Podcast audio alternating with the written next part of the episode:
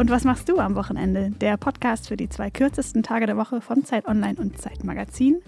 Wie immer mit Christoph Arment, Co-Moderator dieses Podcasts, Editorial Director des Zeitmagazins, Newsletter-Verschicker, Autor, Podcaster, T-Shirt-Guru. Zumindest der von Ilona Hartmann. Ich bin jedes Mal in, oh, heute hast du wieder die Füchse an. Ja, ich habe auch die Füchse in dunkel an. Und äh, Ilona trägt einen grün-schwarzen Pullover, über dessen Marke wir nicht reden wollen. Das ist Top aus Secret. Gründen, aus Gründen.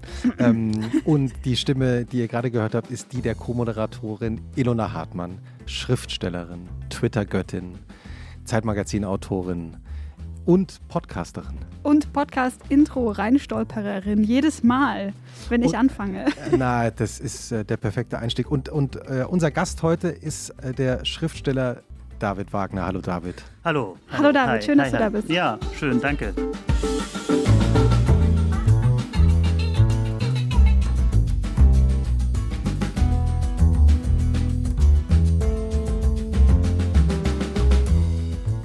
Kurz bevor wir angefangen haben aufzuzeichnen, hat Mhm. David gesagt, dass er heute Morgen um fünf aufgestanden ist, um die Haferflocken einzuweichen. Das Ja. hat mich fertig gemacht. ja, das, äh, das muss aber ehrlich gesagt, äh, das war jetzt ein bisschen eine Besonderheit, weil ich hatte einen Schlafgast, einen Hausgast, der heute sehr früh zum Flughafen musste und der hat mich dann natürlich geweckt und ähm, er ist doch nicht so leise aus der Wohnung geschlichen und er musste heute nach Kanada fliegen äh, zurück, weil der ist vor ja, vier Jahren nach Kanada ausgewandert mit seiner Frau und hat jetzt mal nach so langer Zeit wieder die Heimat besucht und äh, Berlin sich angeschaut. Und es war ganz interessant, mit ihm so ein bisschen herumzulaufen und, und da zu sein und zu sehen, ah, was er gesehen hat, was sich alles verändert hat in den letzten Jahren. Genau. Und wer, wer ist der Gast? Das ist ein Studienfreund, ein sehr guter Freund. Ähm, er heißt Marcel. Ähm, Liebe Grüße an Marcel. ja, liebe Grüße an Marcel. Der sitzt jetzt im Flugzeug nach Montreal. Deshalb bin ich so früh aufgestanden. Das war eigentlich alles, ja, genau. Haferflocken mit, mit kleingeschnittenen Äpfeln. Dann Genau, ich, hab, ich mache, das ist so ein bisschen, interessanterweise weiche ich die immer in Wasser nur ein und ich habe jetzt, das ist so eine Folge vom, vom langen Zuhause-Sein in der Pandemie. Da war ich irgendwann so faul, Milch kaufen zu gehen und habe gemerkt, dass äh, das eigentlich viel besser ist, wenn man die Haferflocken gleich äh, nur mit Wasser einweicht. Und außerdem muss man dann keine Hafermilch mehr kaufen. Also die, die entsteht so eigentlich selber. Also Hafermilch, dieses Produkt, was jetzt irgendwie so ein, so ein Lifestyle-Produkt geworden ist, das, das sehe ich überhaupt nicht mehr ein, das nach Hause zu schleppen. Ja, und, Echter ähm, Lifehack. Ja, genau. Gleich in Minute drei. Ja, Der erste Tipp schon. Aber das ist ja auch so ein, das kann man ja richtig easy selber machen. Das stimmt ja auch, dass man, also Hafermilch ist ja Hafer püriert mit Wasser quasi, ja. und genau. dann noch so ein bisschen ja. durchgesiebt. Ja, und, und, und dafür dann drei Euro zu zahlen, wenn da noch so Zeichnungen drauf sind, das, das sehe ich irgendwie auch nicht ein. Was schneidest du in deine Haferflocken noch rein?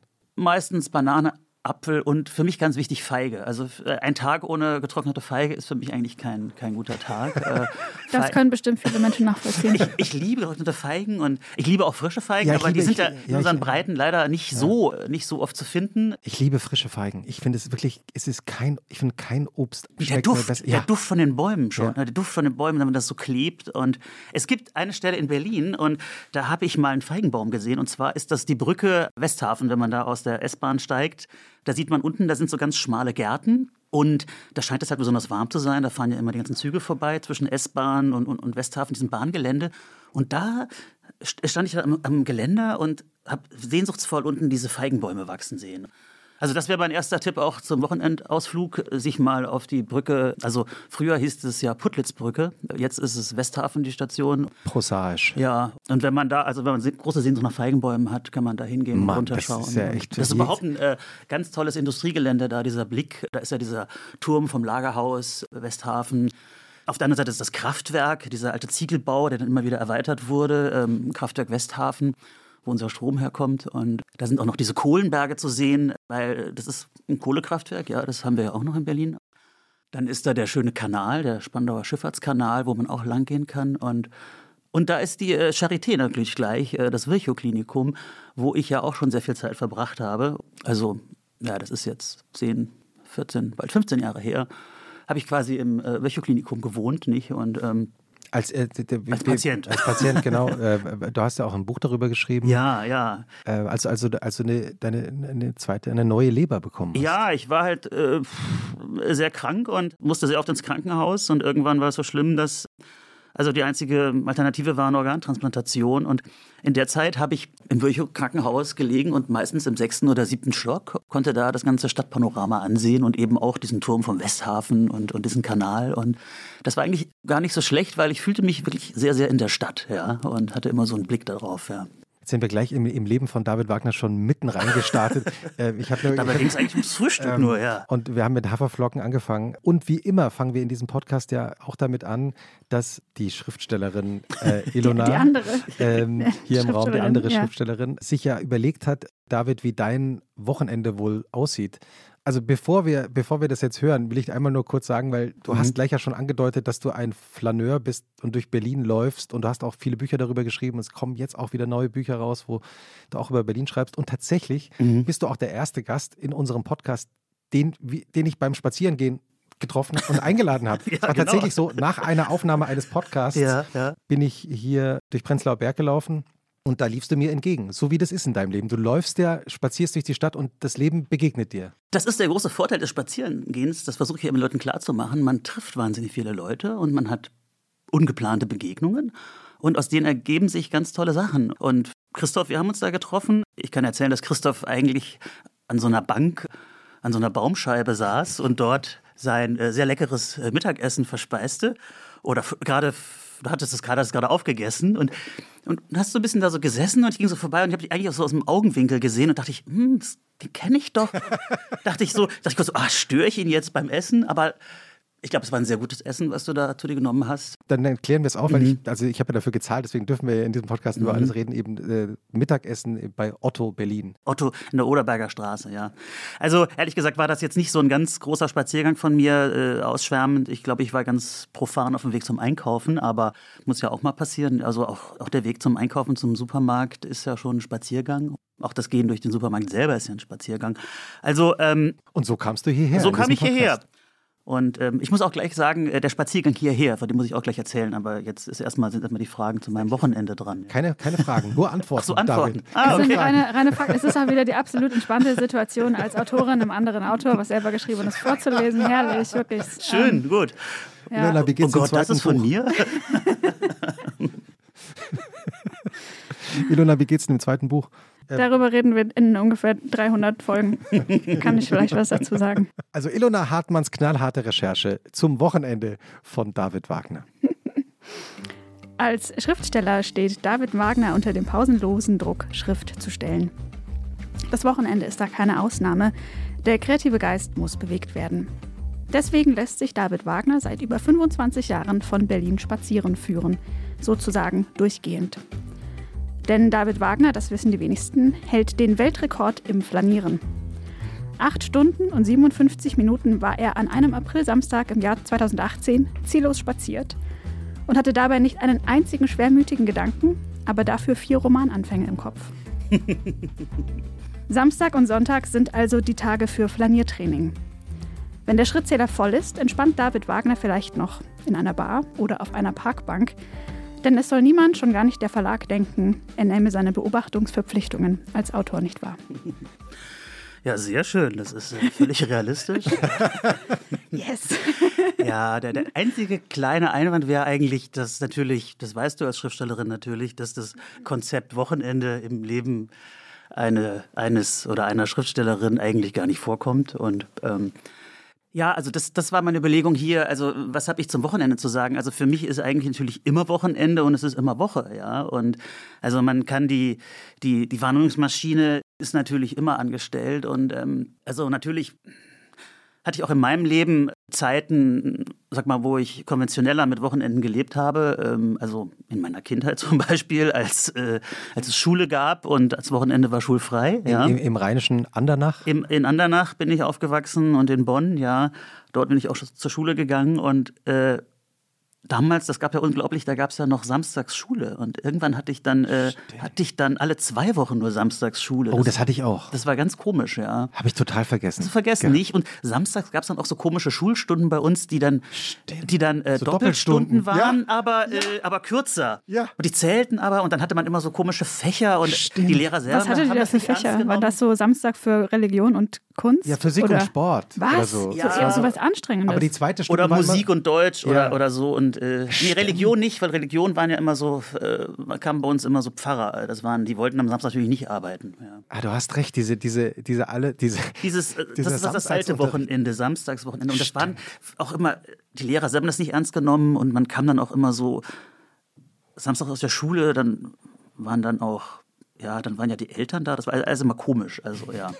Damals gab es ja auch noch diesen komisches, komische Konzept langer Samstag, nicht? Das war dann, wenn dann der Schulsamstag auf den langen Samstag fiel, dann konnte man dann danach noch einkaufen gehen. Also das ist was, was jüngere Leser überhaupt nicht mehr vorstellen können, weil es gab ja früher, also ich spreche jetzt von, von Westdeutschland, da gab es ja Zeiten, da waren Geschäfte geschlossen, nicht? Also, das, also Unglaublich. Ja, unglaublich.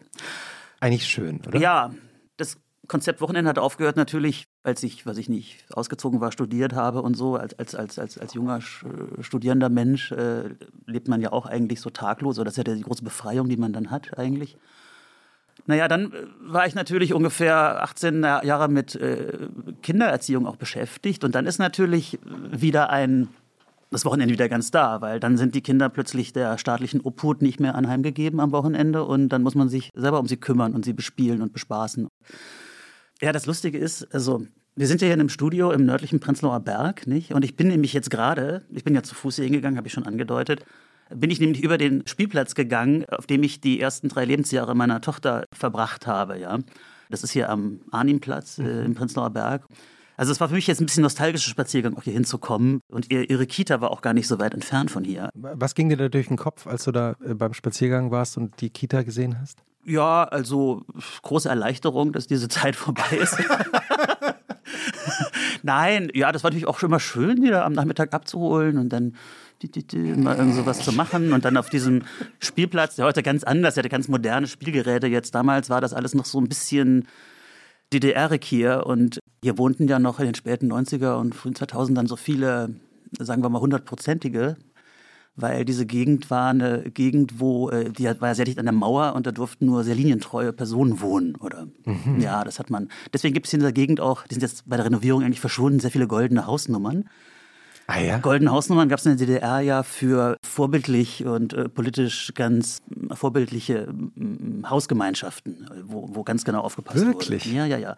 Und das war diese Gegend hier. Und, und jetzt komme ich hier vorbei und da sind jetzt hier so Roastery, Coffeeshops und alles Mögliche. Ohne goldene Hausnummern. ohne goldene Hausnummern. Und das sind so Sachen, von denen habe ich damals vor 18, 19, 20 Jahren wirklich geträumt hier in der Ecke, weil damals konnte man hier, äh, also nördlich der nördlich der Danziger Straße quasi oder nördlich der Nördlich äh, des Mains. wirklich äh, keinen Kaffee bekommen. Ja. Ach, Schelsig. ga- Ganz Schelsig, ja, ist wirklich, ja. naja, also deswegen bin ich für euch erleichtert, das habt ihr hier besser jetzt und so, ja. Ich glaube ja auch, dass du, es gibt ja so diese Berlin-Verklärung, die, Mhm. die ewige Berlin-Nostalgie von, ich glaube, jeder Generation, die nach Berlin kommt, die immer denkt, die zehn Jahre vorher waren natürlich viel aufregender. Ja, ja. Ähm, und ich, ich habe mal von dir gelesen oder gehört, dass als, als jemand auch zu dir sagte, Mensch, also die in den 90ern, da muss es doch so toll gewesen sein in Berlin. Und dann hast du gesagt, naja, es war vor allem leer. Was die Menschen total vergessen haben, Berlin war komplett leer. Ja, also nicht komplett, aber doch sehr viel leerer als heute. Das ist erstmal was ganz Tolles, was du gesagt hast, weil ich erinnere mich nämlich heute daran, also ich muss ja sagen, ich, wirklich dieser Tage, wir haben jetzt August äh, 2021 und ziemlich genau vor 30 Jahren äh, kam ich in die Stadt und habe mir ein Zimmer gesucht, ja, also im August 1991, weil ich hatte ein Jahr in Bonn studiert und war total unglücklich und dachte, es muss jetzt irgendwas passieren und dann sagte die Frau, die in die ich verliebt war damals, ach, ich ziehe nach Berlin zu meinem Bruder und äh, das wird ganz toll, das ist auch so aufregend und dann wollte ich das auch. Die Frau ist natürlich nie nach Berlin gezogen, aber ich war da und, und Weißt du, was, aus- was aus ihr geworden ist? Ist aus der Liebe was geworden? aus der Liebe ist nichts geworden, aber äh, wir sind äh, doch immer noch befreundet und sie ist Juristin heute und arbeitet in Köln und äh, Karriere gemacht, so westdeutsche Karriere gemacht, Ja. so klar. Und sie hat dich nach Berlin gebracht. Sie hat mich nach Berlin gebracht, ja. Also es waren noch ein paar andere äh, Attraktionen auch und ähm, aber ja, ähm, Dann und kamst du hier in Berlin an. dann kam ich in Berlin an und äh, da hatte ich genau das Gefühl, äh, was du gerade gesagt hast, ich, ah, Mist, ich habe alles verpasst. 80er Jahre, Mist, das Westberlin, die Mauer. Also ich habe ja, ich habe ja von Westberlin geträumt damals. Das war ja das, wo man eigentlich hin wollte. Und ich saß dann immer im Café M und bin ins Ex und Pop gegangen, ja. In Schöneberg. Schöneberg, ja. Und Schöneberg war damals, also 1991 sowieso, Kreuzberg äh, existierte eigentlich nicht richtig. Neukölln war eine No-Go-Area. Also als ich in den frühen 90er Jahren studiert habe, da ging ja in der Uni, in der ähm, Freien Universität, dann ging ja immer so Listen rum, wo man sich eintragen musste, so mit Adresse. Und dann sah man immer, wo die Leute wohnten und da wurden viele Leute, Kommilitonen von mir und Freunde auch, wohnten dann in der Weserstraße und die haben sich dafür geschämt. Ja? Die haben sich dafür geschämt, dass sie in Neukölln gewohnt Heute, haben. heute eine dieser Hipsterstraßen in Ja. Neukölln, wo die Mieten so hoch sind wie in München. Ja, Fast. Mittlerweile. ja. Also ich hatte ganz stark das Gefühl, ah, ich habe das Eigentliche verpasst. Ja, und das, das ist ein Gefühl, was, was man ja sehr, sehr oft hat. Und natürlich habe ich die 90er Jahre mitbekommen und ich war dann hier viel unterwegs und in Mitte und Prenzlauer Berg und diese ganzen illegalen Bars und die Clubs und natürlich habe ich alles mitgemacht, aber trotzdem hatte ich eigentlich, aber das ist vielleicht der junge Mensch, der denkt das dann, äh, das Eigentliche war vorher, ja, und das, das ist so ein bisschen. Und jetzt, 25, 30 Jahre später, jetzt gibt es plötzlich Bildbände hier, wie dieses sehr erfolgreiche Wonderland äh, Berlin mit den Fotos aus den 90er Jahren, aus der ganzen Clubzeit. Mit Ähm, einem Vorwort von David Wagner, wenn ich mich richtig erinnere. Ja. Ach Mensch, ja, das hätte ich natürlich jetzt verschwiegen. Also jetzt plötzlich 30 Jahre später war man natürlich dabei und natürlich war man auch dabei, aber äh, ich will nur sagen, sag mal, wenn die Gegenwart passiert, äh, ist man sich ja gar nicht dessen so sehr bewusst, ja. Und jetzt ist zum ersten Mal, dass man eigentlich so der Historisierung einer, einer Zeit oder eines Jahrzehnts so sehr beiwohnt und plötzlich Zeitzeuge ist. Und das ist so ein bisschen das, was mich als als Jugendlicher natürlich genervt hat, wenn mein Vater immer von 68 erzählt hat, ja. Und äh, aber der Zeitabstand ist ja jetzt so quasi derselbe. Mensch, die 90er. Ja. Da war es noch verrückt hier in Berlin. Nee, aber du hast ja gesagt, das war leer und das stimmt natürlich. Ja, und genau. Es war auch oft ziemlich traurig. Und dann hatte ich manchmal Freunde, die aus Spanien zu Besuch kamen, aus Barcelona, und dann waren die, sagten, äh, no hay gente, ja, so, also es gibt keine Menschen hier, wo sind die denn? Und äh, alle wohnen in ihren riesigen Wohnungen oder sind die Häuser und es ist so leer. Und ehrlich gesagt, ähm, am Samstagnacht war ich in Steglitz, aber in Südsteglitz, fast in Langwitz. Und dann musste ich, bin ich in der Nacht, es war eine schöne laue Nacht, bin ich dann von fast Langwitz nach Rathaus-Steglitz spaziert und da war Berlin auch sehr leer. Also da, da denkt man dann, sind die Häuser hier nur Attrappen, wohnen hier keine Menschen. Also Berlin ist ja so groß, dass eigentlich auch alle Phasen von Berlin auch immer noch erhalten sind und irgendwo zu sehen sind. Man muss nur ein bisschen ausschweifen und in die Peripherie gehen und das war dann, ist jetzt mein zweiter Tipp fürs Wochenende. Einfach mal mit der S-Bahn oder irgendeinem anderen Bahn möglichst weit rauszufahren und, und, und dort dann sich so ein bisschen zu verirren. Sich verirren ist, ist sowieso immer gut, oder? Ja, voll. Es gibt ja auch dieses Konzept Farbspaziergang, dass man gar nicht einen bestimmten Weg geht, sondern sagt, heute gehe ich nach Blau. und dann Ah, ja. spaziert man und sucht sich halt immer wieder ein blaues, weiß ich nicht, Straßenschild, Haus, äh, Haustür, Auto und das ist dann quasi die, die zufällige Route, die entsteht. Ja, das ist so ein psychogeografisches Spiel. Ja. Äh, ja, genau. Also das ist äh, eine ganze Schule eigentlich des, des, sagen wir mal, des zufälligen Spazierengehens. Ich habe das auch schon mal gemacht. Du gehst raus und würfelst an jeder Straßenecke, wie man gehen muss. Oder dann ein Freund und sehr guter Autor Florian Werner, der hat mal ein Buch geschrieben, das heißt äh, Der Weg des geringsten Widerstands. und äh, er hat mit Rucksack und kleinem Zelt und ausgerüstet, er hat sein Haus verlassen hier im Prenzlauer Berg im Winzviertel und wusste nicht, wo er hingeht. Aber er hatte zwei Wochen Zeit und hat er sich freigemacht und ist dann einfach spazieren gegangen. Und immer hat er den Weg gewählt, der, der leichtere schien. Und er, ja, du lachst, das ist gar nicht so leicht, aber er, er hat ganz tolle Sachen erlebt und er endete irgendwo im alten Land, glaube ich, bei Hamburg oder so. Also er hat es richtig ernsthaft betrieben und hat sich versucht, möglichst wenig anzustrengen, ja. Wie sieht eigentlich ein Samstagmorgen aus? Wie gehst denn du, also Samstag, wann, wann stehst denn du auf am Samstagmorgen? Also wenn du jetzt nicht um 5 Uhr aufstehst, um die Haferflocken ins Wasser zu legen. Wenn die International Guest äh, Genau. das Etablissement verlässt. Ja, ja. Die Pension, Pension Wagner. äh, ja, ähm, Hast du, hast du öfter, hast du viele, viele Freunde oder Gäste bei euch? nee, eigentlich wenig. Eigentlich. Ja. Ja. Also, oder jetzt, jetzt war ja gerade diese Pandemie auch sowieso nicht, ja. Da die Tochter, die äh, bis neulich noch auf diesem Spielplatz gespielt hat, äh, jetzt schon 21 Jahre alt ist und schon seit drei Jahren ausgezogen ist, gibt es also ein Gästezimmer. Das ist aber eigentlich auch Bügelzimmer, so nenne ich das eigentlich. Und, äh, Da freut man sich auch immer, wenn man nach Hause kommt und dann noch so schnell eilig das äh, Bügelbrett so an die Wand geschoben wird. Ja, aber ich habe ja dafür jetzt ein eigenes Zimmer, das ehemalige Kinderzimmer. Deswegen sind die Bügelsachen da immer so und das steht da eigentlich ganz gut. Und Bügelst du gern? ich bügel wahnsinnig gerne und ich freue mich, dass ich jetzt darüber auch mal reden kann und über meinen. Also ich Es kann auch gut sein, dass ich am Samstagvormittag ein bisschen bügele erstmal, weil das entspannt mich wahnsinnig und ich, ich, ich denke auch sehr darüber nach oder schon länger, warum mir das eigentlich so gefällt. Und das ist natürlich einmal ist da dieses Geräusch, ja, also ein gutes Dampfbügeleisen, das macht das, also ich bin vielleicht auch so ein, so ein Geräuscherotiker, ich weiß nicht, also es gibt ja so Leute, die hören sich auf YouTube an, wie so Klebebänder abgezogen werden oder wie Sachen so durchgeschnitten werden und mhm. so, das ist ja, das löst ja so gewisse Reize aus und das ist ein bisschen vielleicht auch das Bügeleisen und... Wie geht denn das Geräusch vom Bügeleisen? Dann kann, kann man auch spritzen. Also das Wasser kommt immer schön ja. bügelfeucht machen und so weiter. Das beruhigt und dich. Das beruhigt mich und ich kann da wahnsinnig gut bei nach, darüber nachdenken. Mhm. Und natürlich, ich habe mit Stoff zu tun. Das ist Stoff und ich mache den Stoff glatt. Ja? Mhm. Das Bügeleisen gleitet darüber und macht den Stoff glatt und das ist viel leichter als Schreiben. Ja? Also, weil Schreiben ist ja auch Stoff glätten und äh, ja und ihm eine gewisse Form geben. Auch eine Eleganz geben. Ja, wenn's, oder, wenn's ja, eine Eleganz, geht. eine Form, einfach eine Glätte. Und mhm. äh, also mein, mein Ehrgeiz beim, beim Schreiben in der Prosa ist es eigentlich immer eine gewisse Glätte herzustellen und Übergänge herzustellen. Also Prosa ist ja eigentlich die Kunst des Übergangs, äh, ah, ja? von einem zum anderen zu kommen, ja, ohne dass der Leser das eigentlich merkt, dass er jetzt von hier nach da geführt wird oder, oder, oder jetzt plötzlich dort ist und oder dass das nicht auffällt oder dass es evident erscheint. Jetzt sind wir in so einer, in so einer Schriftstellerwerkstatt. Das finde ich aber total interessant. Ja. Den Übergang. Kannst du ein Beispiel dafür geben, wie man so einen Übergang hinbekommt, ohne dass die Leserin oder der Leser das merkt? Naja, also das ist ganz profan. Das ist eigentlich von Satz zu Satz. Also wann machst du einen Punkt und wann fängst du den neuen Satz an? Wann kommt der neue Gedanke rein? Dann natürlich, äh, wenn, wenn der Text sich jetzt, sagen wir mal, topografisch bewegt, äh, wie komme ich von einem Ort zum anderen? Dann mache ich einen harten Schnitt, mache ich einfach eine Szene. Also das sind so Fragen, die uns, glaube ich, schon beschäftigen, ja. Und ähm, Stündlich ja? im Prinzip. Oder? Mhm. Wie kommst du von einem Satz zum anderen, ja? Also ja, ich mhm. glaube, bei mir passiert das sehr äh, intuitiv. Also ich mhm. habe äh, mir beim Schreiben von meinem ersten Buch auch gewünscht, ich hätte da mehr Ruhe oder Erfahrung, mehr mhm. Wissen einfach darüber, wie man das macht, wie das mhm. gut geht. Mhm. Aber ich glaube, das kann man nicht wissen, wenn man es zum ersten Mal macht. Und man kann das vielleicht ein Stück weit sich abschauen oder sich informieren, wie das andere machen. Also bei mir auch viel random einfach.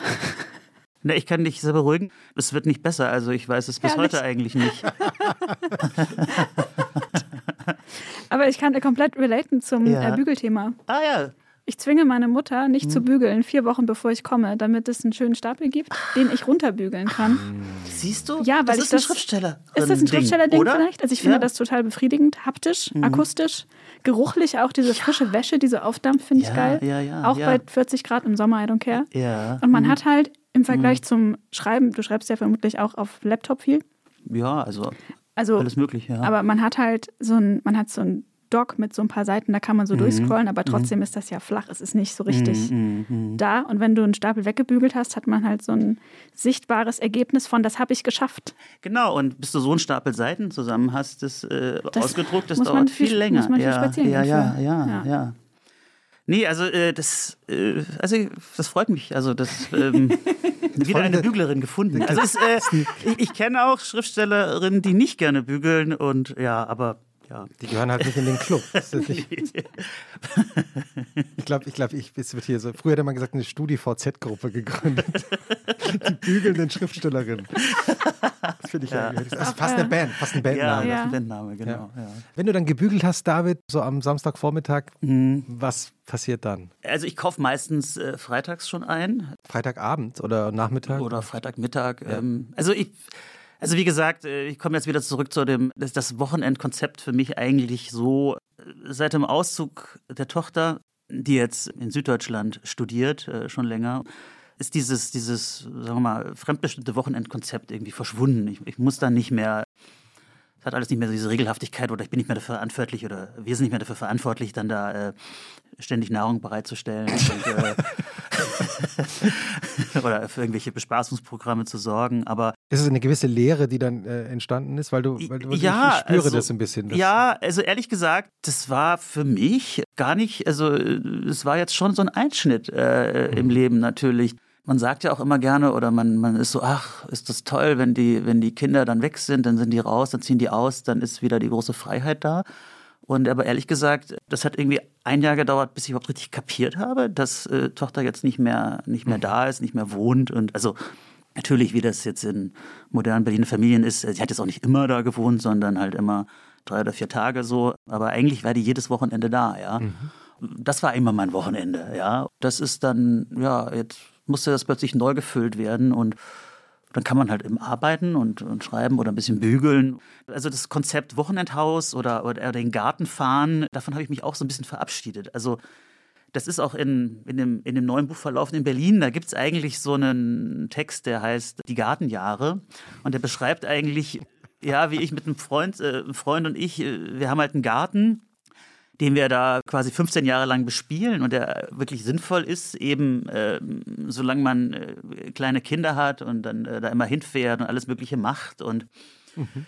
Ja, also unser Sommerhaus, das ist wirklich sehr, sehr schön gelegen. In Rangsdorf lese ich hier gerade. In Rangsdorf ist es, genau, in einer Sommerhaussiedlung und wirklich sehr, sehr schön. Nur leider ab Juni unbesuchbar, weil dann äh, Millionen Stechmücken da sind.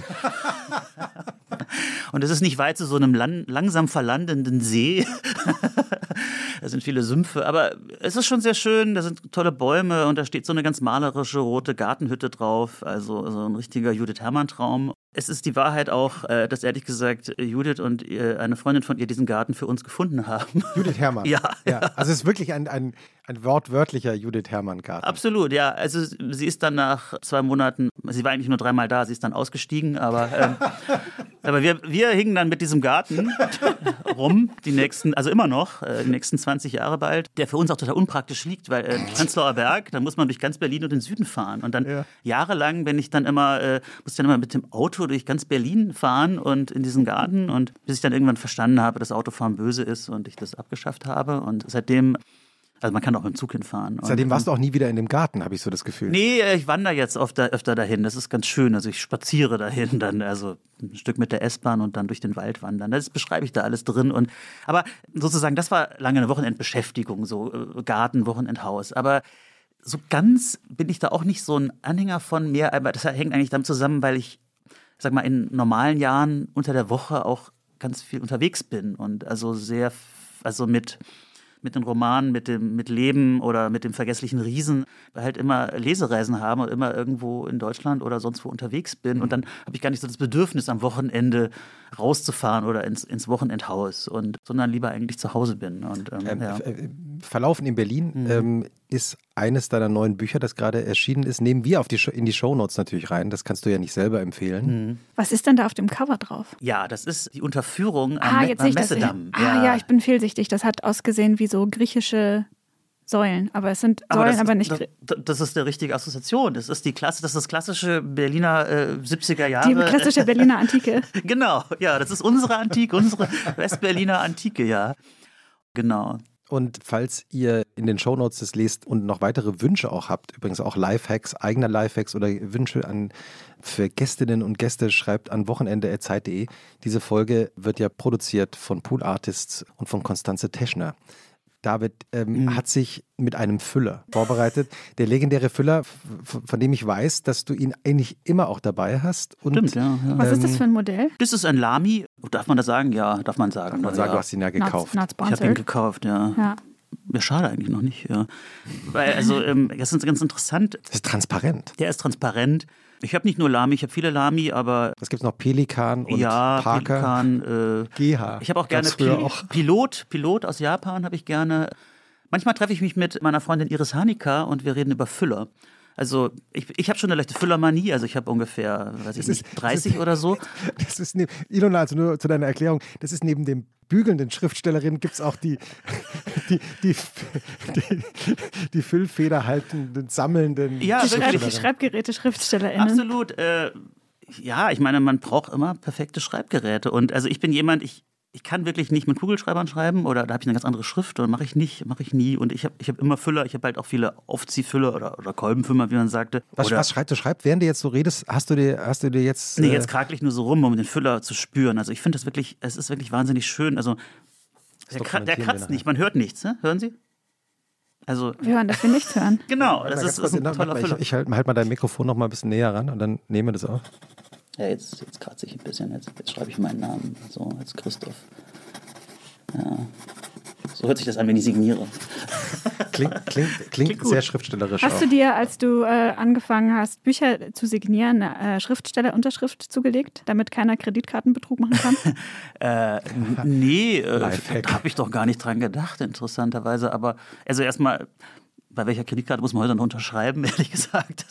Damit sind ja, wir ja meistens muss man die PIN eingeben, aber manchmal denke ich mir so, ah, no. Ja, nee, aber ehrlich gesagt habe ich das natürlich so während der langweiligen Schulstunden, während der 8., 9. Klasse schon, Schon mal geübt. schon, schon sehr stand- lange stand schon. geübt. Hm. Wusstest, Sehr- wusstest, wann, ab wann wusstest du, dass du Schriftsteller werden willst? Nee, da wollte ich noch Arzt werden und habe dann immer, aber Ärzte brauchen auch eine Unterschrift. hab dann eine immer so unter Rezepte. Rezepte, Rezepte. unterschreiben, Ja. genau. Ja. Nee, aber ich schreibe mit Füller, aber wie kam wir auf den Füller? Ja, ich genau. hab gefragt, Ja, du- weil du- genau. weil du dir- Achso, ich habe mir Notizen Genau, gemacht. du hast dir ich habe Notizen Notizen gemacht, gemacht. Und dir. Iris Hanika ist noch eine viel manischere Füllersammlerin und die äh, treibt sich auch in so amerikanischen Füllerforen dann herum und schreibt da ähm, also Pen Fountain Reviews und so. Iris Hanika, muss ich sagen, äh, sehr gute Freundin, sehr gute Schriftstellerin. Das wäre auch eine Empfehlung. Sie hat gerade den Leipziger Buchpreis gewonnen, 2021, mit dem Buch Echos Kammern. Den du auch mal gewonnen hast. Den Leipziger Buch habe ich auch mal gewonnen, genau. 2013 mit dem Buch Leben. Ja. Und Über, über, deine, über deine, dein eigenes. über mein eigenes Leben Überleben. und mein Leben im Krankenhaus, Genau. äh, im, äh, im Vechoklinikum und die Transplantation und diese Fragen, was das alles bedeutet, genau. Wie ist, was, weil, du sagst, was das alles bedeutet. Was bedeutet das eigentlich mit dem Abstand von fast zehn Jahren? Ja, oder noch länger. Also die Frage hat mich natürlich immer beschäftigt, oder deswegen musste ich das Buch natürlich schreiben. Was, äh, was bedeutet das, äh, ja, mit dem Organ, das einmal einem anderen Menschen gehört hat, weiterzuleben und nur dadurch weiterzuleben, mit, mit so einem großen Geschenk, mit so einer Verantwortung auch. Das ist, wenn man es betrachtet, natürlich irgendwie ein Wunder eigentlich. Also man kann das auch ganz profan sehen, als wenn man jetzt die Autometapher benutzt, ist ein Ersatzteil eingebaut worden, aber Körper ist vielleicht doch ein bisschen was anderes. Ich finde es eigentlich immer noch total seltsam, dass das möglich ist und dass das äh, so ist. Ja, also ich, ich sitze hier und spreche und erzähle äh, von all den, den Jahren seitdem, also weil ähm, jemand entschieden hat, ja, äh, im Falle meines Todes äh, spende ich ähm, meine Organe und rette damit anderes Leben. Und das ist, das ist halt was irgendwie ganz was Großartiges. Ist der Tag der Operation eigentlich sowas wie ein zweiter Geburtstag? Ja, ja, ja, genau, doch, genau. Das ist immer im Sommer, äh, 31. Juli und äh, das ist für mich, äh, ja, ja, ich bin jetzt 14, ja. Also deswegen benehme ich mich, benehme ich mich auch so, ja. Bis 50 und 14. genau. Gleichzeitig. Genau, genau, genau. Ja, mit 14 fing ich auch an, so mir so die Haare zu färben. Auch mit Directions. Ja, weil ähm, Ich war total baff, dass du das kennst. Das ist übrigens, das ist übrigens ähm, äh, auch, jetzt haben wir gerade den, den moderierenden Schriftsteller David Wagner erlebt, weil ähm, das ist nämlich der klassische Übergang, ja, ja, von dem du stimmt. vorhin gesprochen hast, Ja. den du jetzt live hier vollführt hast. Der Übergang zu den, äh, zu den, zu Ja. den Directions in den Haaren Ja. von Ilona. By the way, es gibt ein schönes Lied, das heißt Der Übergang von Albrecht Schrader, Oh. da wo es nur um Übergänge geht. Nehmen wir in die Shownotes. Nehmen wir dermaßen in die Und Schule. äh, äh, was sind deine Di- Directions und vor allem, David, warum weißt du, was Directions sind? Ich war auch mal in diesem Alter, wo man sich dann äh, Haare blau, äh, grün, rot. Äh, Hm, 30, ne? Stimmt, genau. Not me. Nee, äh, ja, wie komme ich jetzt da raus? Mist. Übergang. Wo ist der Übergang, wenn man ihn braucht? Aber du hast die Haare mal blau gefärbt? Ja, also ich war da halt so 16, 17 und äh, wir hatten dann so äh, natürlich immer mit Peroxid rum äh, experimentiert. Ja, blondieren vorher hilft auf jeden Fall. Blondieren, bleichen und dann. Und äh, äh, also es war damals, also ich lebte in einer kleinen Stadt am Rhein. Wo kommt man an diese blauen, roten Farben hin? Und dann sind wir immer nach Köln gefahren, in die Ehrenstraße, die damals noch so eine halb verrufene Straße mit so Indie-Shops waren. Und da, dort konnte man dann in so Indie-Shops Direction Colors kaufen, die dann irgendwie die aber gar nicht aus England sind, sondern diese, oder ich weiß es nicht, aber ich, aber irgendwie, also Und Directions, äh, sollten wir die als Tipp mit aufnehmen? Ilona, Auf jeden ich finde, Fall, das sieht, ja. sieht gut, das ist praktisch so ein Orange, Ja, das in das- Rot übergeht. Ja, das heißt äh, Fluorescent Orange, was ich gerade auf dem Kopf habe. Das sieht auch absolut einschüchternd aus in, der, in Ich dieser find's Dose. super. Vielen ja, Dank. Ja, also ich, ich bin jetzt bald wieder so weit. Also ich bin da jetzt 14, 16, dann mache ich das jetzt auch. Ich habe noch Pastel Pink zu Hause. Oh, wow. ich ich habe auch so eine natürliche, natürliche Haarbleiche, auch schon in meinem Haupthaar. Meine Tochter sagt Friedhofsblond. Genau, da, da wirken, da muss ich gar nicht mehr Nicht mehr blondieren. Genau, ja. Schonend, ja, ja, sehr schonend. gut. David, ich, also ich habe uns äh, übrigens, äh, ich habe ein bisschen was zu essen mitgebracht heute. Mhm. Das äh, hole ich jetzt gleich mal aus der Küche. Und äh, David, aber ich würde sagen, äh, apropos Übergang, äh, erzähl uns doch von deinem ersten Tipp, den du aufgeschrieben hast, den du noch nicht erwähnt hast. Und ich gehe mal kurz in die Küche. Okay. Ich sollte dir ein bisschen erzählen, also von Büchern, die ich gelesen habe oder, oder was mich so beschäftigt. Und also ich habe jetzt schon Iris Hanika erzählt, Echos Kammern. Also das habe ich ehrlich gesagt schon letztes Jahr gelesen, als es herauskam. Das ist ein großartiges Buch über eine ja, äh, Frau, Schriftstellerin, die in New York lebt. Oh, wow, hier kommen Buchteln. Hast du die selber gebacken? Schön wär's. Mächtig. Wow. Sie gleich erkannt. Ja, Mensch, äh, großartig. Also das letzte Buch, was ich gelesen habe, ist auch von einer Schriftstellerin, die äh, in Prenzlauer Berg wohnt. Ah nee, ich wollte noch was zu Iris Hanika sagen. Ja. Und zwar, dass ich meine allererste Lesung im Jahr 1998 zusammen mit Iris Hanika hatte und Sabine Vogel im Literaturhaus Berlin in der Fasanstraße. Und das war damals, erinnerst du dich an die Zeitschrift Der Alltag, Christoph? Ja, ich. herausgegeben von Christoph, äh, von, von Michael Rutschki, nicht von Christoph Rutschki. Ja, den gab's auch, ja. Genau. Die Zeitung, die Das war ein enger Freund von dir, der Sch- ja, genau. verstorbene Schriftsteller. Verstorbene Essayist, Schriftsteller. Der letzte Spaziergang, den ich mit ihm und seinem Hund unternehme, der ist auch in Verlauf in Berlin. Es ist eigentlich ja ein Ist Abschiedsspaziergang. Ist es genau. der durch den Gleisdreieck? Genau, richtig, genau. Der mit Hund und äh, im Gleisdreieckpark. Und also von Michael Rutschki habe ich eigentlich auch sehr viel spazieren gehen gelernt, ja. Der war ein, ja, auch ein großer Förderer von vielen Autoren und Autorinnen, unter anderem auch von Iris Hanika und auch von mir. Und er hat Leute halt auch sehr früh in dieser Zeitschrift Der Alltag gedruckt. Das war eine Vierteljahresschrift mit, mit Opulent, mit vielen Bildern und die haben sich als so eine Ethnologie des Alltags verschrieben. Ich habe da damals Texte über Marmelade geschrieben und über meine Messersammlung und über Geräte oder sowas. Da waren eigentlich viele und da, waren sehr viele Autoren, die später ganz anderen Ecken auftauchen, waren da versammelt. Und na, diese Zeitschrift wurde aber dann, dann irgendwann eingestellt, 98. Vielleicht auch, weil so Zeitschriften wie Zeitmagazin, SZ-Magazin sozusagen dieses Konzept so ein bisschen übernommen haben oder dann popularisiert haben oder äh, ja.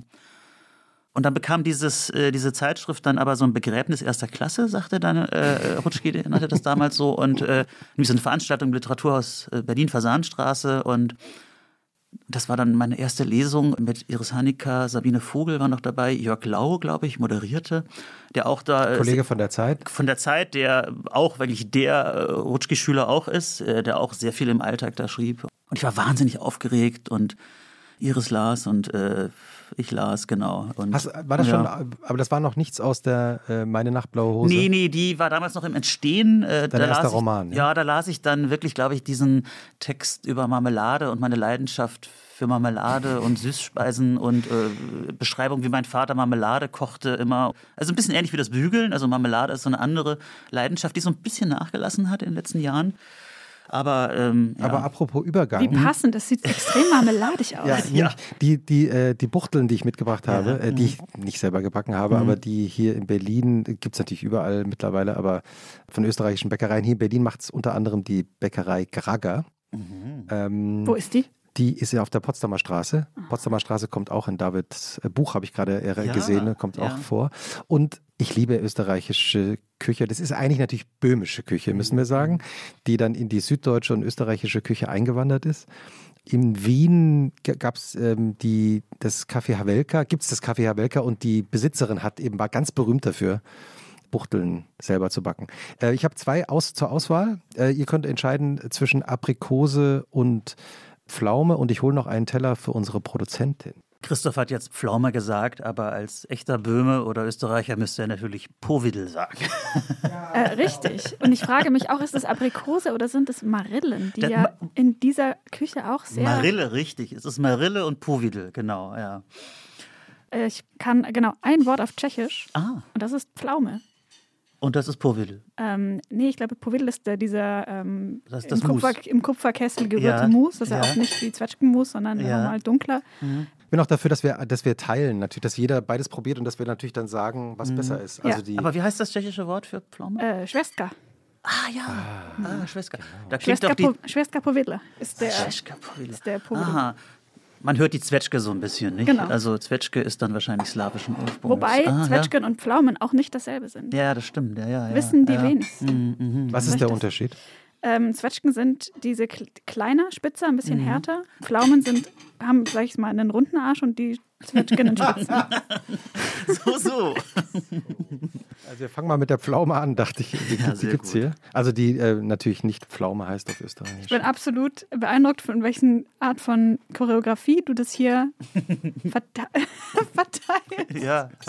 Kann ich noch eine Gabel? Äh, ja, selbstverständlich. Gibt es eigentlich auch ein. Bild, ein Bild zu dem Podcast? Nee, Danke. also Ja, doch, doch, wir machen, wir machen aber nur Standfotos, ja keine. Dieses, das, Video. dieses Buchtelballett, das Christoph Buchtelballett. aufführt, ist jetzt noch nicht. Äh, Nehmen wir in die Shownotes. Also wir probieren mal die, die Pflaume.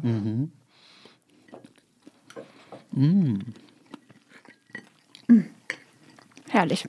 ja, sehr ganz gut. Leichtes, ne? Mhm. Auch viel so Gewürze drin, oder? So ein bisschen zimtig, nelkig. Ja. Ist die, die, Marme, die Marmelade, die dein Vater gemacht hat, was war das für eine Marmelade? Das ist natürlich so eine Art äh, postmoderne Marmeladenfabrikation gewesen, weil er irgendwie äh, Beeren gekauft hat, die dann tiefgefroren hat und dann ab und zu daraus Marmelade, was ja jetzt eigentlich nicht der, also der Sinn von Marmelade oder Kompott kochen ist ja das haltbar zu machen, aber Ja. wenn man das natürlich im Tiefkühler erst tut, das ist natürlich so die Dekadenzform. Und er hat das dann aber so gemacht mit möglichst wenig Zucker. Und dann, wenn man wenig Zucker nimmt, je weniger Zucker man nimmt, desto kürzer ist ja die Marmelade haltbar. Er wollte dann immer so eher so nicht so süße Marmelade, ja. Genau, das war so eines seiner Hobbys. Und ähm, ja. Du hast ja ein Buch über ihn geschrieben. Er äh, war ja Demenz, dementkrank lange. Ja, er ist, äh, mein ist? Vater lebt Also, immer noch ja, ja, und äh, ist aber leider, äh, ja, ähm, also ziemlich vergesslich bis eigentlich, äh, ja, frühdement bis dement. Der vergessliche Riese heißt das Buch. Der Roman ist 2019 erschienen und erzählt eigentlich so ein bisschen, ja, den Übergang von ja, von einem Leben, in dem doch alles da ist, über Vergesslichkeit und bis, ja, die, die, seine Kinder, die, die Familie eigentlich ihn dann ausquartieren muss, äh, also in ein Pflegeheim geben muss. Ich hatte lange, also fast 20 Jahre, eigentlich wenig mit meinem Vater zu tun, weil der war neu verheiratet, Ein sehr erfolgreicher Management-Coach, kann man das so sagen? Ja, ja, also ein erfolgreicher, erfolgreiche westdeutsche äh, Aufstiegsbildungskarriere, hat in, in, in Bonn äh, gearbeitet, ja, also im Regierungsdunstkreis. War auch nach seiner Pensionierung mit seiner zweiten Frau, haben die immer noch, noch so eine Firma gehabt. Und plötzlich war das alles weg und alles vergessen, ja. Und dann war er zweifach verwitwet und plötzlich äh, kamen die Kinder wieder ins Spiel und mussten sich ein bisschen um ihn kümmern. Und plötzlich hatte ich meinen Vater wieder. Das war eigentlich ganz interessant, ja. Also vorher war ich eigentlich mit, mit eigener Familie und eigener Kindererziehung beschäftigt und plötzlich, da war dann Tochter gerade 16, 17, plötzlich hat man so ein neues Kind, nämlich so den eigenen Vater, der alles äh, zu, dabei ist zu vergessen, ja. Muss sich um den kümmern. Und das war aber eigentlich sehr, sehr schön. Und es hat so eine ganz neue emotionale Beziehung äh, zum Vater geführt, weil ähm, das ist das große Glück, der eigentlich nicht so ein, nicht so ein böser Dementer ist, sondern eigentlich total lieb. Ja. Ja, der lebt jetzt äh, noch in Bonn am Rhein, sehr schön im schönsten Heim mit Blick auf Drachenfels. Da gehe ich ihn oft besuchen, also er kennt mich nicht immer, aber genau. Aber die Marmelade hat er auch vergessen. Aber österreichische Sachen isst er auch sehr gerne noch. Wir gehen dann immer Wiener Schnitzel essen am Rhein. ja. Ähm, und, ähm, und dann kommen wir jetzt in die, zur nächsten Runde, nämlich zur Aprikosenrunde. So, also ich, ich teile mal hier die, die Buchteln. Wir haben, wir haben noch Kaffee für dich. ja. Ähm, Soll ich so, mir den Teller festhalten? Das ist super. So. Dankeschön. Hast du noch einen, äh, einen, einen weiteren Tipp von deiner Ja. Füllerliste? Ich habe noch einen Tipp von meiner Füllerliste und zwar, ich hatte da eben schon mal angesetzt, bevor ich dann nochmal zu Iris zurückkam. Jiao Xiaolu wohnt auch im Prenzlauer Berg, eine chinesische Autorin, die eigentlich auch in London lebt. Jiao Xiaolu ist ganz beeindruckend, in China aufgewachsen, hat dort Film studiert und kam irgendwann nach London in den früh 90er Jahren, glaube ich, oder Mitte der 90er Jahre und hat dann Englisch gelernt und schreibt ihre Romane, Bücher jetzt auf Englisch.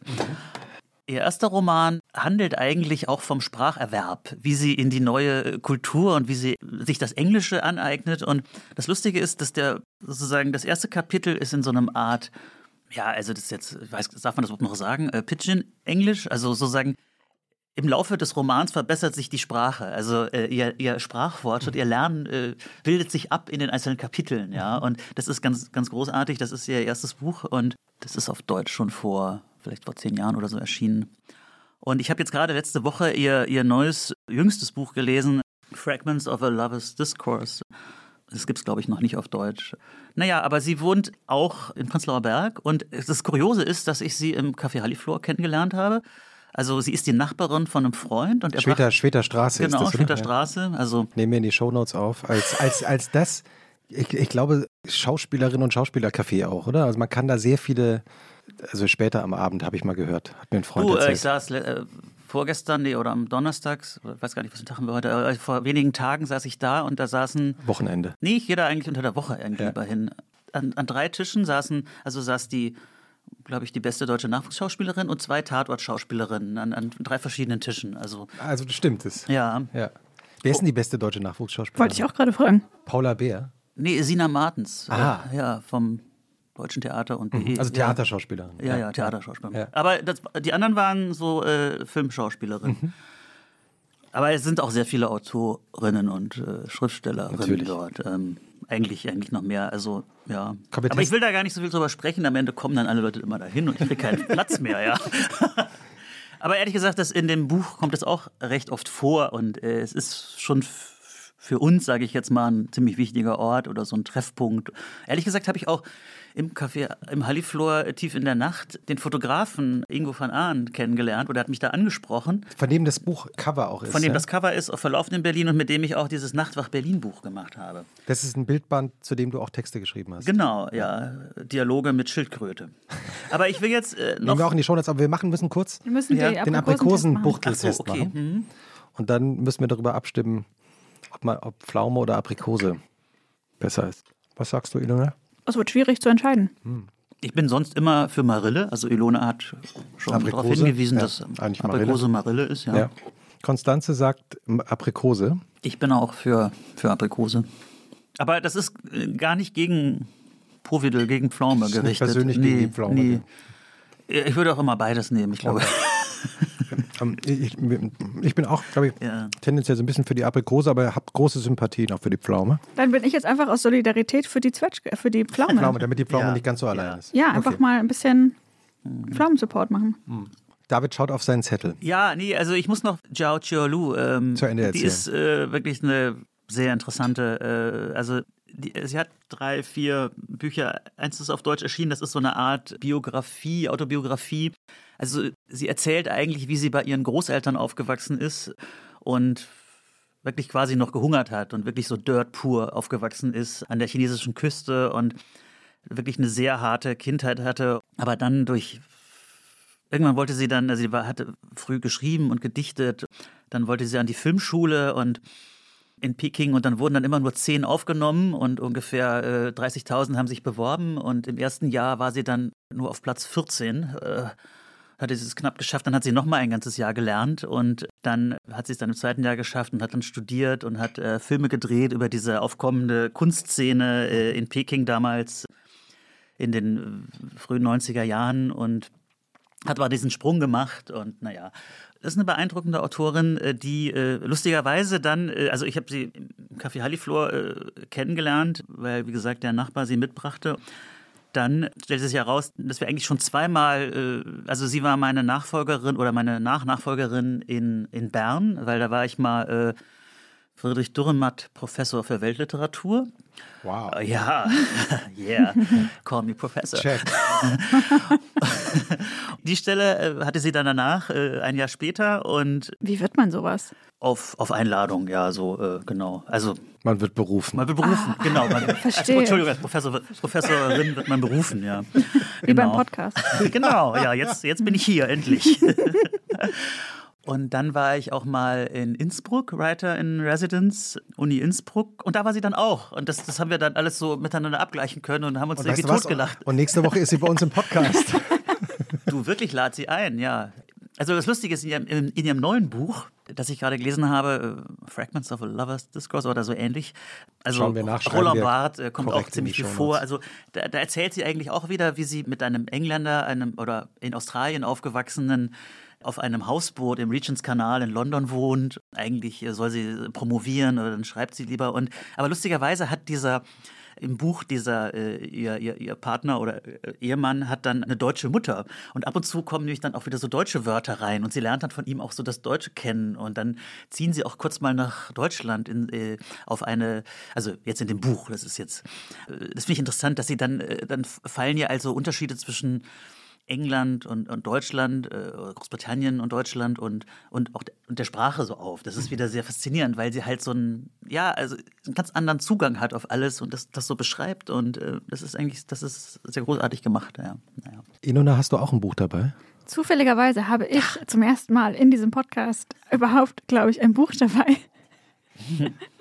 und es passt tatsächlich ein bisschen zu ähm, also die, die Biografie der Autorin ist ein bisschen ähnlich, die ist auch in sehr armen Verhältnissen groß geworden.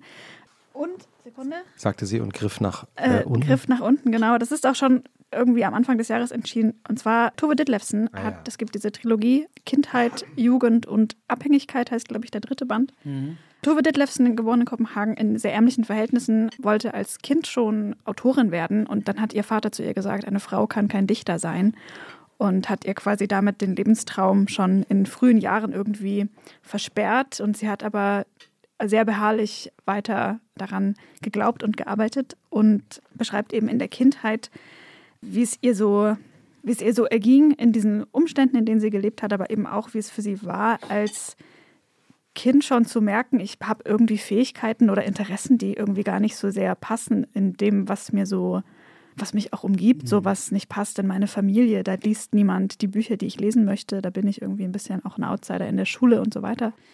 Es ist eigentlich relativ hart zu lesen, weil das ganz äh, schwierige Umstände waren, so die 30er mhm. in Kopenhagen und äh, in diesem armen, in diesem Arbeitermilieu. Und trotzdem hat sie irgendwie sprachlich so eine leuchtende, lebendige Vehemenz mhm. darin, mhm. wie sie sich da, wie sie durchlebt durch ihre Umstände, weil sie immer geglaubt hat, da ist nochmal was Größeres für sie da. Werbung. Diese Woche in der Zeit? Die Bücher des Frühlings. 16 Seiten blühende Fantasie. Von gefährlichen Liebschaften, einer Flucht auf dem Mississippi und magische Erzählkunst. Das Literaturspezial zur Buchmesse in Leipzig.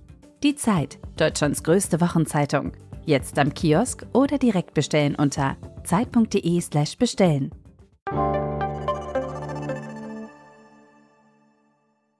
Sie beschreibt das mit einem, finde ich, sehr lakonischen Humor. Ich lese vielleicht eine kurze Stelle vor, in der sie beschreibt, wie sie das angestellt hat, dass sie nicht auffliegt in ihrem Umfeld.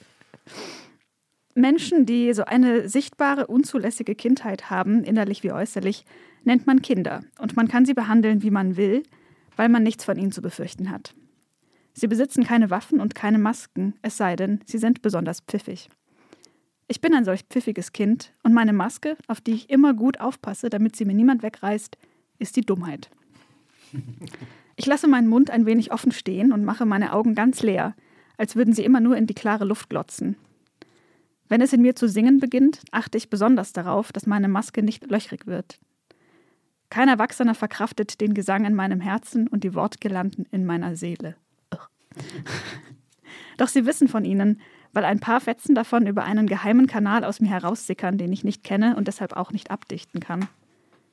Du bildest dir doch wohl nichts ein? fragen sie misstrauisch, und ich versichere ihnen, dass ich nie auf die Idee käme, mir etwas einzubilden. In der Schule fragen sie, woran denkst du? Was habe ich als letztes gesagt? Aber sie durchschauen mich nie richtig. Das können nur die Kinder auf dem Hof oder auf der Straße. Du stellst dich dumm, sagt ein großes Mädchen drohend und baut sich direkt vor mir auf aber du bist es gar nicht. Dann nimmt sie mich ins Kreuzverhör und viele der anderen Mädchen versammeln sich um mich und bilden einen Ring, aus dem ich nicht entkommen kann, ehe ich bewiesen habe, dass ich wirklich dumm bin. Am Ende scheint es ihnen durch meine vielen dämlichen Antworten belegt, und sie geben zögerlich eine kleine Lücke frei, durch die ich gerade so schlüpfen und mich in Sicherheit bringen kann.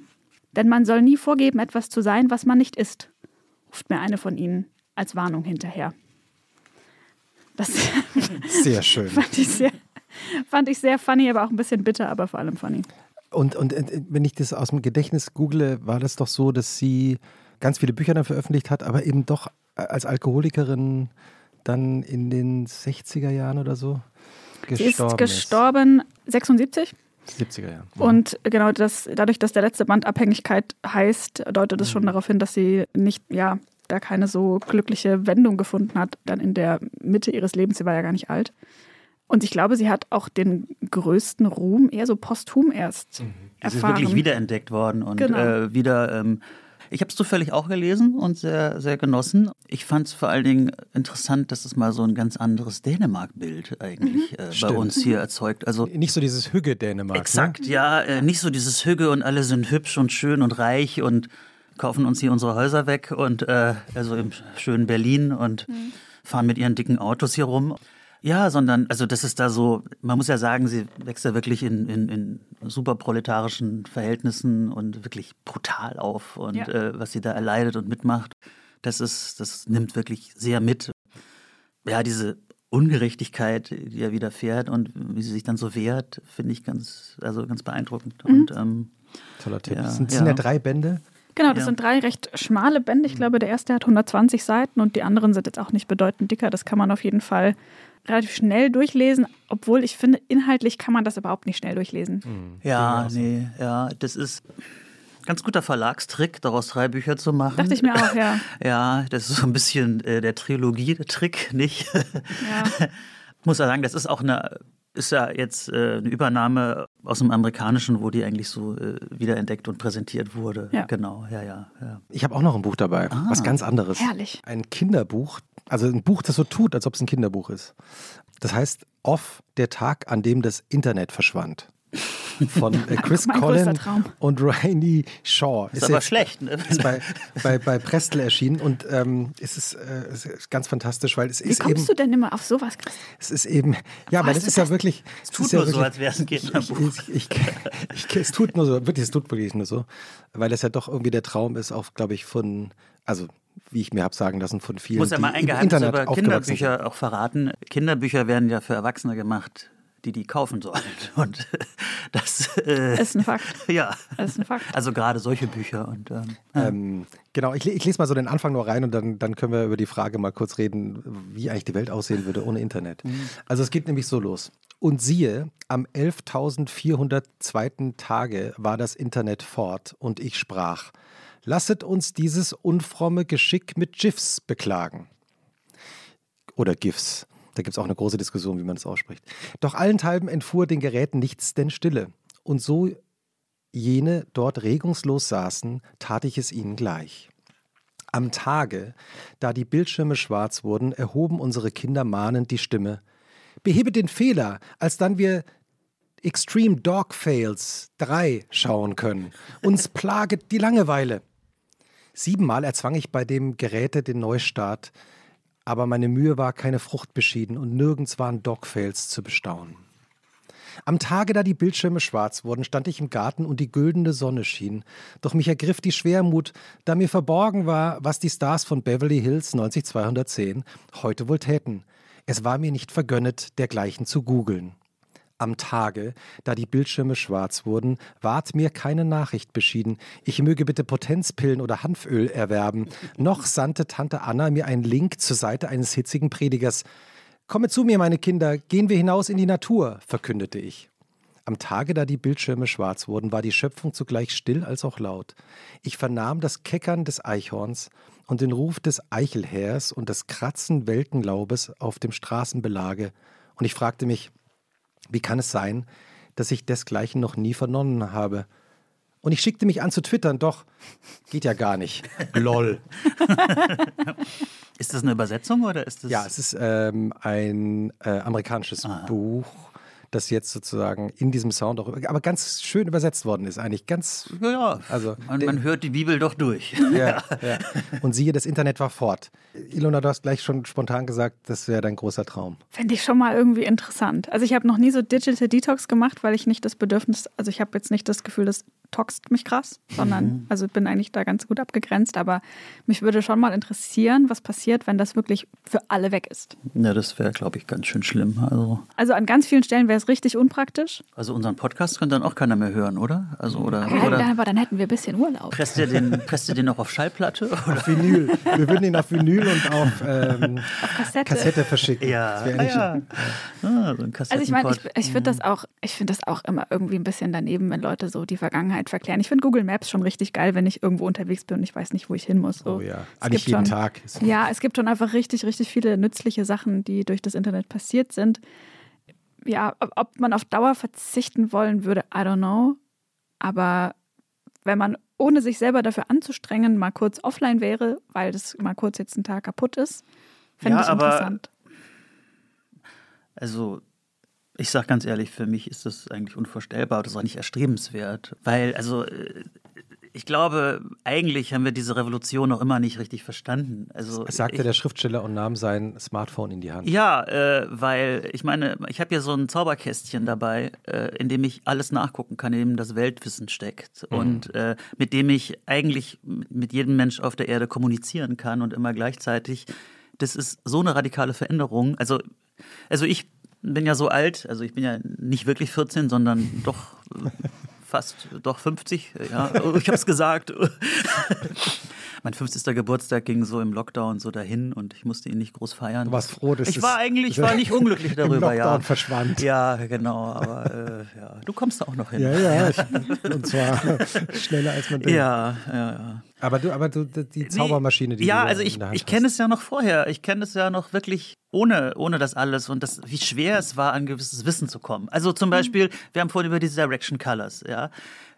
Heute Internet, und dann weißt du, wo es die gibt und kannst sie bestellen und dann sind die am nächsten Tag da. Mhm. Und damals, diese, diese Haarfärbemittel, das war erstmal herauszufinden, wo es die überhaupt gibt und wo man die kaufen kann, muss man da hinfahren und dann gibt es die nicht. Mhm. Und das war ja mit Musik genauso. Also man war ja äh, die richtige Musik zu hören und zu haben und überhaupt zu wissen, was das ist, das war eine Geheimwissenschaft, ja. Also mhm. und das war ja, und das war auch, auch eine Art Herrschaftswissen eigentlich mhm. dann, in dem man sich abgegrenzt hat. Und das gibt es ja heute alles nicht mehr. Also das ist vielleicht was Gutes, ja. Aber ich möchte das eben gar nicht mehr wissen, alles zur Verfügung zu haben. Und das ist, es ist eigentlich so krass, dass ich mich eigentlich ja darüber immer wieder wundere. Und das, mhm. das erzeugt ja so eine, es erzeugt auch, und das, das haben wir ja eigentlich im letzten Jahr gemerkt, wo alle zu Hause saßen und immer nur ihre, also ich meine, ich war ja quasi, quasi festgewachsen, das Telefon dann in meiner Hand oder, mhm. oder äh, Tablet oder was. Ähm, das ist ja so eine wahnsinnige Gemeinschaft eben dann doch herstellt und, äh, und, und, und, und, erzeugt, die sonst eigentlich ja nur also in einer, ja, in so einer dörflichen, übersichtlichen Überwachungsstruktur zu haben wäre, ja. Und, äh, aber, aber so leben wir eben zum größten Teil nicht mehr, ja. Also wenn ich im Dorf irgendwo auf einer Insel mit 100 Leute lebe, da brauche ich dann keinen, da brauche ich das dann nicht, ja, vielleicht. Aber dann, dann weiß ich auch viel weniger. Und, ähm, und, und Kultur ist ja auch eben ähm, mehr zu wissen und, und, und das zu haben, ja, und zur Verfügung zu haben. Und deshalb, ja, ich, ich glaube auch nicht diese ganzen Pessimisten, die sagen, oh, unsere Kinder werden dümmer, weil die spielen da nur und gucken nur. Also Tatsache ist ja, sagen wir mal, seitdem alle Telefone haben, hat ja das, das Lesen und die Textproduktion wahnsinnig zugenommen, ja, weil alle Leute ja schreiben wieder und mhm. eben nicht mehr in meiner Kindheit äh, saß ich blöd vorm Fernseher und man Passiv, hat telefoniert, ne? ja, ja, ja. Und heute, das ist ja alles, äh, da passiert ja was. Und die, äh, also ich glaube, die meisten Menschen werden klüger dadurch, ja. Also, dass ich natürlich dann auch die mit verquerten Vorstellungen zusammenrotten und da äh, Gegenöffentlichkeiten oder äh, ja, oder was ist eben Öffentlichkeit heute dann erzeugen. Das ist, das ist die andere Seite, klar, das ist nicht nur schön, aber trotzdem ist das eigentlich ein Zivilisationsschritt, also den wir, glaube ich, noch immer gar nicht verstanden haben. Du hast gerade kurz äh, Musik erwähnt. Ich weiß ja, dass, dass Musik eine Riesenrolle in deinem Leben spielt, ja. unter anderem, weil du in einem Chor singst. Also äh, äh, sozusagen, ich vermute mal, dass der Chor natürlich in den letzten anderthalb Jahren nicht so viele gemeinsame Begegnungen hatte. Ja, aber dank des Internets haben wir auch ah. Zoom-Chorproben unternehmen können, was natürlich das wissen natürlich alle, bei Zoom funktioniert das natürlich nicht. Man kann natürlich nicht zusammen äh, singen, aber dann war dann eigentlich für jeden immer nur die Stimme der Chorleiterin Barbara Meyer zu hören. Die hat dann gesungen und jeder konnte dann zu Hause ein Duett mit ihr singen. Das war eigentlich ganz, das hat eigentlich doch ganz gut funktioniert und das hat uns eben, das hat uns auch wahnsinnig zusammengehalten, ja. Und Chorproben sind ja noch immer nicht in geschlossenen Räumen äh, erlaubt, das zu Recht, weil da ist das Infektionsrisiko, Aerosolrisiko sehr, sehr groß. Also und letzten Sommer und, und auch jetzt wieder treffen wir uns dann in dem Park und mit, mit, mit richtigem Abstand und kann dann singen und ähm, der Chor heißt äh, This is Hardcore. Daran ahnt man auch, das ist jetzt nicht klassisch äh, äh, Bach. Der Nee, wir wird. singen jetzt Ihr nicht, singt auch nur Pulp. Nicht nur, nein, äh, aber wir singen, äh, die Lieder müssen traurig sein Ja. Und Indie eigentlich auch. und Indie und ja, aber auch Pop. Äh, also wir sind da offen und äh, also ehrlich gesagt, wir sind da der Diktatur unserer Chorleiterin Barbara Meyer ausgeliefert, die die äh, Lieder arrangiert und in, in, in Stimmen setzt. Was singt ihr gerade? Wir haben ein großes Repertoire und äh, es sind halt immer dann ähm, Ja, habt, ihr nicht, habt, habt habt ihr nicht auch mal Miley Cyrus gesungen? Wir haben Wrecking Ball, Miley Cyrus gesungen. Wir haben, wir singen natürlich The Smiths. Wir singen Linger von Cranberries. Ich bin jetzt versucht zu singen natürlich, aber ich halte mich ein bisschen zurück. Doch, das ja. wäre eigentlich schön. Was könntest du singen? Was ist deine, was ist überhaupt deine Tonlage? Deine Na, ich bin, Rolle. ich bin klassischer Tenor und ich habe, aber in dem Chor gibt es nur zwei Stimmen, Alt und Sopran. Deswegen singe ich alt, aber muss dann manchmal oktavieren. Und ähm, man kennt's. man muss sagen, wir sind gar nicht mehr so viele Männer in dem Chor, eigentlich nur noch, wir waren mal drei, jetzt ist noch zwei, aber er hat jetzt auch ein Kind gekriegt und deswegen bin ich äh, alleine und deswegen mag ich den Chor auch sehr. Also Und was, äh, was würdest du jetzt, sagen wir mal, du wärst jetzt auf einer äh, privaten Feier und würde jemand sagen, hey Mhm. David, komm, sing doch mal kurz was. Was würdest du, was würdest du denn aus ad hoc singen? ich würde immer singen, ähm, Take me out tonight, cause I want to see people and I want to see light. Also das wäre natürlich Nicht schlecht. Ja. Aber wir haben ja hier auch Instagram, Internet ist ja ganz praktisch. Das ist, Internet ist ja nicht ausgeschaltet, nicht, nicht verschwunden. Nee, genau, zum Glück nicht. Wir sind nicht im Detox. Ich, ich mache jetzt mal irgendwas anderes. Morrissey leider doch irgendwie ausgeschaltet, so über die letzten Jahre. Ah, jetzt hören wir den Chor schon im Hintergrund. Can one touch, ah, maybe. Das hört sich leider nicht so gut an jetzt, aber, Aber doch von egal. dir, von dir du, du singst da so elegant drüber, das ist eigentlich gut. Sing, singst du, singst, also jetzt mal so ganz intim gefragt, Ja. singst du manchmal alleine, wenn du äh, äh, alleine in der Wohnung bist? Immer, auch, also ganz oft, ganz viel. In der also Badewanne oder Singen. Machst du äh, das nicht, Christoph? Ja, Nee, Nee. nee, aber ich, ich glaube, das ist auch ein Schriftstellerin-Ding, muss ich sagen, weil ähm, Nee, man kriegt nicht genug von seiner Bügeln. eigenen Stimme. Ich meine, Singen, das, das übt Melodie und Rhythmus. Das und stimmt. und äh, also ich meine, wenn Texte gut sind, dann, dann singen die ja auch. Ja. Also dann tragen die, dann Wie haben die bei eine Melodie. Äh, Tobe Ditlevsen. ja. Ja. ja, da ist es dann die Übersetzerin, die das da zum Singen bringt. Äh, Oder auch nicht. Also interessanterweise, ich habe mal ein Interview gehört oder äh, gesprochen mit einer Verlagslektorin, die so Übersetzungen betreut und die hat dann gesagt, dass sie ihre Übersetzerinnen eigentlich so aussucht danach, äh, ob die im Chor singen oder nicht. Ja. Ah, Das finde ich, finde ich, finde ich sehr interessant. Ja, ja. Gute Ja. Kategorie. Ja. Gute. Kategorie. Wir haben ja, David, äh, in unserem Podcast immer eine Mhm. Schlussfrage Ah, und die beschäftigt sich eben mit dem Sonntag und mit dem Montag, oder Ilona? Die Frage ist, was ist schlimmer? Der Sonntagnachmittag oder der Montagmorgen? Wer hat das Wochenende erfunden? Die ganze Menschheit ist damit geschunden. Das wollte ich äh, natürlich auch noch singen, fällt Bitte. mir ein. Ja, also das ist äh, natürlich die berühmte Zeile von Tokotronik. Ja, wurde sicher schon oft hier erwähnt, nicht? Oder? Kein einziges Mal. Nein. Du bist der Erste. Nee, ja. Sing noch mal weiter. Nein, nein, ich überlasse das lieber Dirk von Otto. Den, Nein, sollten, wir auch, den sollten wir aber auch einladen. ähm, Unbedingt. Konstanze, Podcast, der Konstanze nickt fast. Ja, Produzentin. Der Kopf fällt fast runter. Ja. Wäre ein guter Übergang. Guter Übergang, ne? Ja, Dirk, komm. Ja, also ich finde Sonntag eigentlich voll okay, muss ich sagen. Da fällt mir noch ein anderes gutes Lied ein. Every day is like Sunday. Every day is silent and grey. Also, ähm, Smiths-lastig, der Chor. Ja, nee, also das ist jetzt ein Lied, das ist schon Mor Morrissey ja Schon- eigentlich. schon ja, Morrissey. das ist schon Morrissey. Ich bin gar nicht mehr so Morrissey-lastig. Der hat sich ja auch schwer verändert. Ist ja ein bisschen, Das bisschen problematisch. Ne? schwierig. Kann man Ja, nicht mehr ja, so richtig genau. gut finden. Ne? Das ist jetzt mehr so aus der Directions-Zeit, Color, äh, Color-Zeit. Aus deiner, aus deiner ja, Directions-Zeit. ja, ja, genau. Ja, da war ich wirklich ein schwerer Smiths-Fan. Ist das eigentlich eine große Enttäuschung, wenn dann Helden aus der eigenen Kindheit plötzlich so abdriften? Also in dem Fall ja politisch so, dass man wirklich denkt, man kann es eigentlich nicht mehr hören, ohne daran zu denken? Ja, nee, ich bin also von diesem, weiß nicht, ist es das Alter von diesem Fantool irgendwie auch irgendwie ziemlich weg. Also, äh, also natürlich finde ich das nicht toll, aber das, ich bin jetzt nicht auch gar nicht wahnsinnig jetzt irgendwie nicht menschlich enttäuscht oder so, keine Ahnung, das ist so. Also die Alben, die Platten sind ja da und nö, also ich kann das jetzt nicht deswegen nicht mehr hören, würde ich Ja. jetzt nicht sagen. Das finde ich eigentlich auch ein bisschen albern. Ja. Also Sonntag oder Montag? Ich finde Sonntag, Sonntag schon sehr schön. Also ich wohne ja in einer Gegend des Prenzlauer Bergs, der sonntags ein bisschen überlaufen ist. Da schieben sich die mm, Touristenhorden in normalen Jahren äh, oder Pärchen in Kolonne marschieren die. Also kann man auch wieder in Verlaufen in Berlin nachlesen, wie die Oderberger Straße am, am Sonntag sich anfühlt. Und da verlasse ich dann meist gar nicht das Haus, sondern gehe oft erst so gegen 20 Uhr, 20.30 Uhr, 21 Uhr hinaus. Wenn die Pärchen Tatort schauen. Exakt. Und dann ist plötzlich schlagartig alles leer und alles gut und man kann wieder so, kommt irgendwie so durch, ja. Und, David ähm, Wagner macht Schwimmbewegungen. Nö, ich habe auch nichts gegen Montag. Also, Gibt es einen Trick, wie du in den Montag reinkommst? Na, meistens gehe ich einfach ins Bett und schlafe und dann ist der Montag da. Und äh, Das sind Lifehacks. ja, oder? der nächste Tag kommt meistens Kommt ganz von von, alleine, alleine, ja. ja, oder? Das ist doch der perfekte Übergang.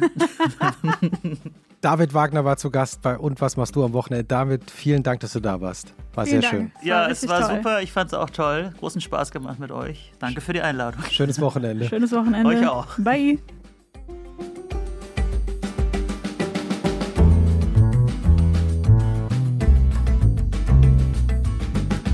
Und was machst du am Wochenende? Ist ein Podcast von Zeit Magazin und Zeit Online, produziert von Pool Artists.